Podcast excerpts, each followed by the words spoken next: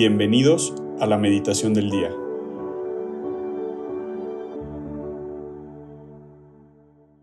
En el nombre del Padre, del Hijo y del Espíritu Santo. Amén. Ven Espíritu Santo, llena los corazones de tus fieles y enciende en ellos el fuego de tu amor. Envía tu Espíritu Creador y renueva la faz de la tierra. Oremos. Oh Dios que has iluminado los corazones de tus hijos con la luz del Espíritu Santo, haznos dóciles a sus inspiraciones para gustar siempre del bien y gozar de su consuelo. Por Jesucristo nuestro Señor. Amén. Jesús, en este Evangelio nos hablas que podemos ser perversos y duros de corazón, pero tú lo puedes todo. Tú eres el dueño de los corazones. Por eso te ruego y te suplico confiando en ti, en que toques nuestros corazones y los hagas semejante al tuyo. Haznos mansos y humildes de corazón. Es más, Jesús, coloca tu corazón en nosotros y sé tú quien viva en nosotros. Haznos pequeños y engrandécete en nosotros obra tú Jesús. Y te pedimos que sí obres maravillas y derrames tu amor y tu misericordia en el mundo entero. Aquí estamos como la Virgen María, como tus hijos, como tus esclavos. Amén. Hoy lunes 10 de octubre vamos a meditar el Evangelio según San Lucas, capítulo 11, versículos del 29 al 32. En aquel tiempo la multitud se apiñaba alrededor de Jesús y éste comenzó a decirles, La gente de este tiempo es una gente perversa. Pide una señal, pero no se le dará más señal que la de Jonás, pues así como Jonás fue una señal para los habitantes de Nínive, lo mismo será el Hijo del Hombre para la gente de este tiempo. Cuando sean juzgados los hombres de este tiempo, la reina del sur se levantará el día del juicio para condenarlos, porque ella vino desde los últimos rincones de la tierra para escuchar la sabiduría de Salomón, y aquí hay uno que es más que Salomón. Cuando sea juzgada la gente de este tiempo, los hombres de Nínive se levantarán el día del juicio para condenarla, porque ellos se convirtieron con la predicación de Jonás, y aquí hay uno que es más que Jonás. Palabra del Señor. Gloria a ti, Señor Jesús. El Evangelio de hoy considero que es un Evangelio muy hermoso y con una grandísima enseñanza. Nos habla del corazón perverso, por lo tanto también nos habla del corazón dispuesto. El corazón perverso no deja a Jesús obrar. No le permite. Y Jesús no puede obrar. Imagínate lo triste que fue para Jesús ver a toda esa multitud de personas y Jesús como Dios podía leer las mentes, los corazones y escuchar también la voz. Y veía pura gente malvada, pura gente perversa, o más bien pura gente de corazón duro, que lo iban a ver por curiosidad, pero no por curiosidad para creer en él, sino con morbo, con todo menos con la intención de creer en él, y eso no le permite a Jesús obrar. Sin embargo, lo estaban viendo, lo estaban escuchando. ¿Cuántas veces no nos pasa esto a nosotros? ¿Cuántas veces Jesús que está vivo hoy, en la Eucaristía, en la misa, en el diario vivir, en los prodigios ordinarios como el despertar, el día soleado, nublado, con lluvia, que todo es bendición, en la palma de un amigo, en alguna canción, no lo escuchamos, o en la prédica de un sacerdote, o en un retiro, que somos invitados y no vamos, o vamos pero seguimos con el corazón duro, y no le dejamos obrar. ¿Cuántas veces nos pasa esto? O peor aún, ¿cuántas veces nos han invitado a confesarnos y no vamos? preferimos tener un corazón duro. Pero luego nos podemos quejar de que Jesús oramos y no nos escucha, que dónde está Dios cuando se le necesita y no nos damos cuenta que fuimos nosotros los que siempre tuvimos un corazón duro. En el Evangelio Jesús habla de dos ejemplos, los habitantes de Nínive y la reina del sur. Los habitantes de Nínive les bastó escuchar a Jonás para creer y convertirse.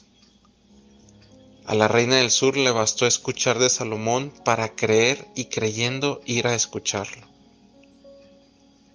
Los habitantes de Nínive, la reina del sur, nos hablan de un corazón dispuesto a buscar a Dios, de un corazón curioso por fe para encontrarse con el Jesús vivo. ¿Cómo está nuestro corazón el día de hoy? ¿Duro?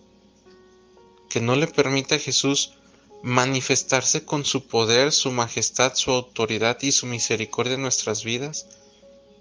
¿O tenemos un corazón dispuesto? Para tener un corazón dispuesto basta que se lo pidamos. Él está deseoso. Él es el maestro y el dueño de los corazones.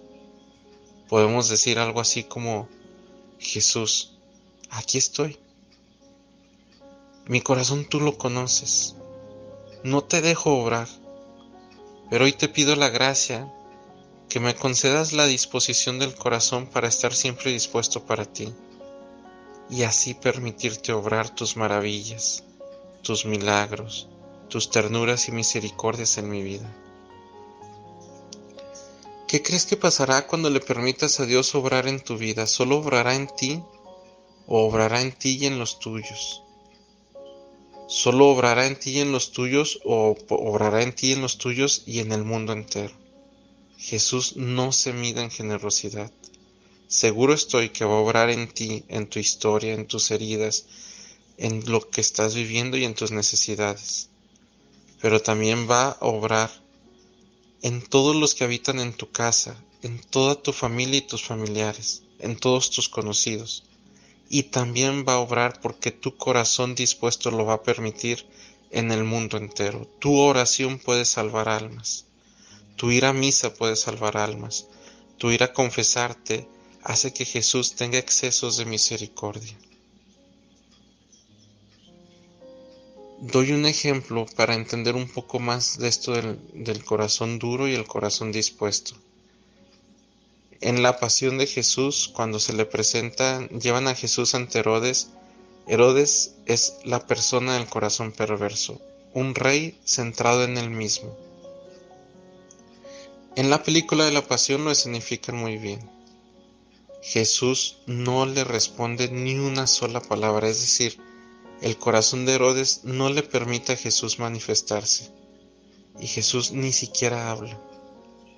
Y en la misma pasión está el buen ladrón, un corazón dispuesto a encontrarse con Jesús y le pide que se acuerde de él, y Jesús, este corazón dispuesto le permite manifestarse como su Salvador y le promete que hoy mismo estará en el paraíso. Quiero compartirte que Jesús hace cosas ordinarias y extraordinarias. Y en un corazón dispuesto, lo extraordinario del obrar de Dios empieza a ser ordinario. Marta Robin, mística francesa, decía que los que están cerca de Dios, para los que están cerca de Dios, las cosas extraordinarias son ordinarias. Te invito a vivir así y tener a este Dios extraordinario como algo ordinario en tu vida.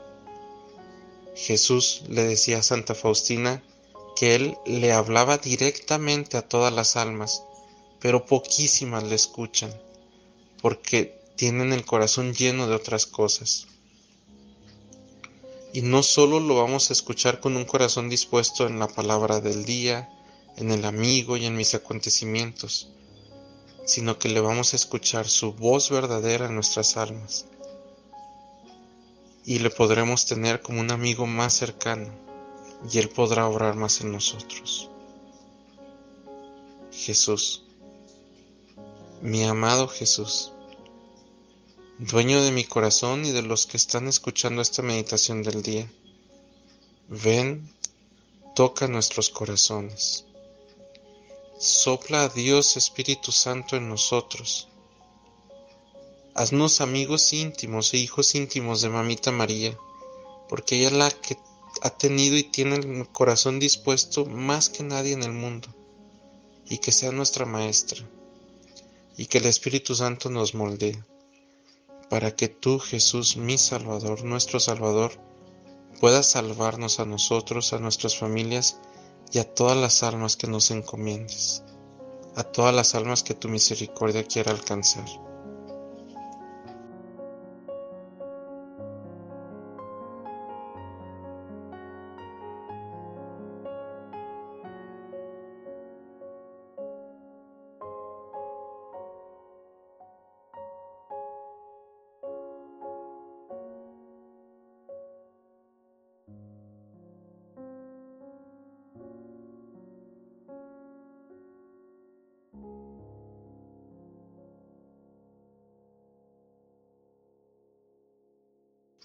Te damos gracias, Señor, por todos tus beneficios.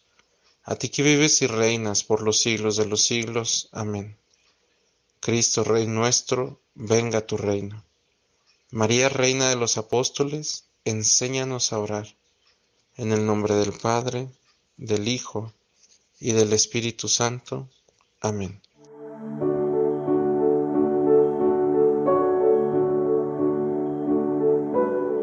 Mantengámonos atentos a la voz de Dios en este día y permitámosle que Él guíe nuestra vida. Nos escuchamos mañana.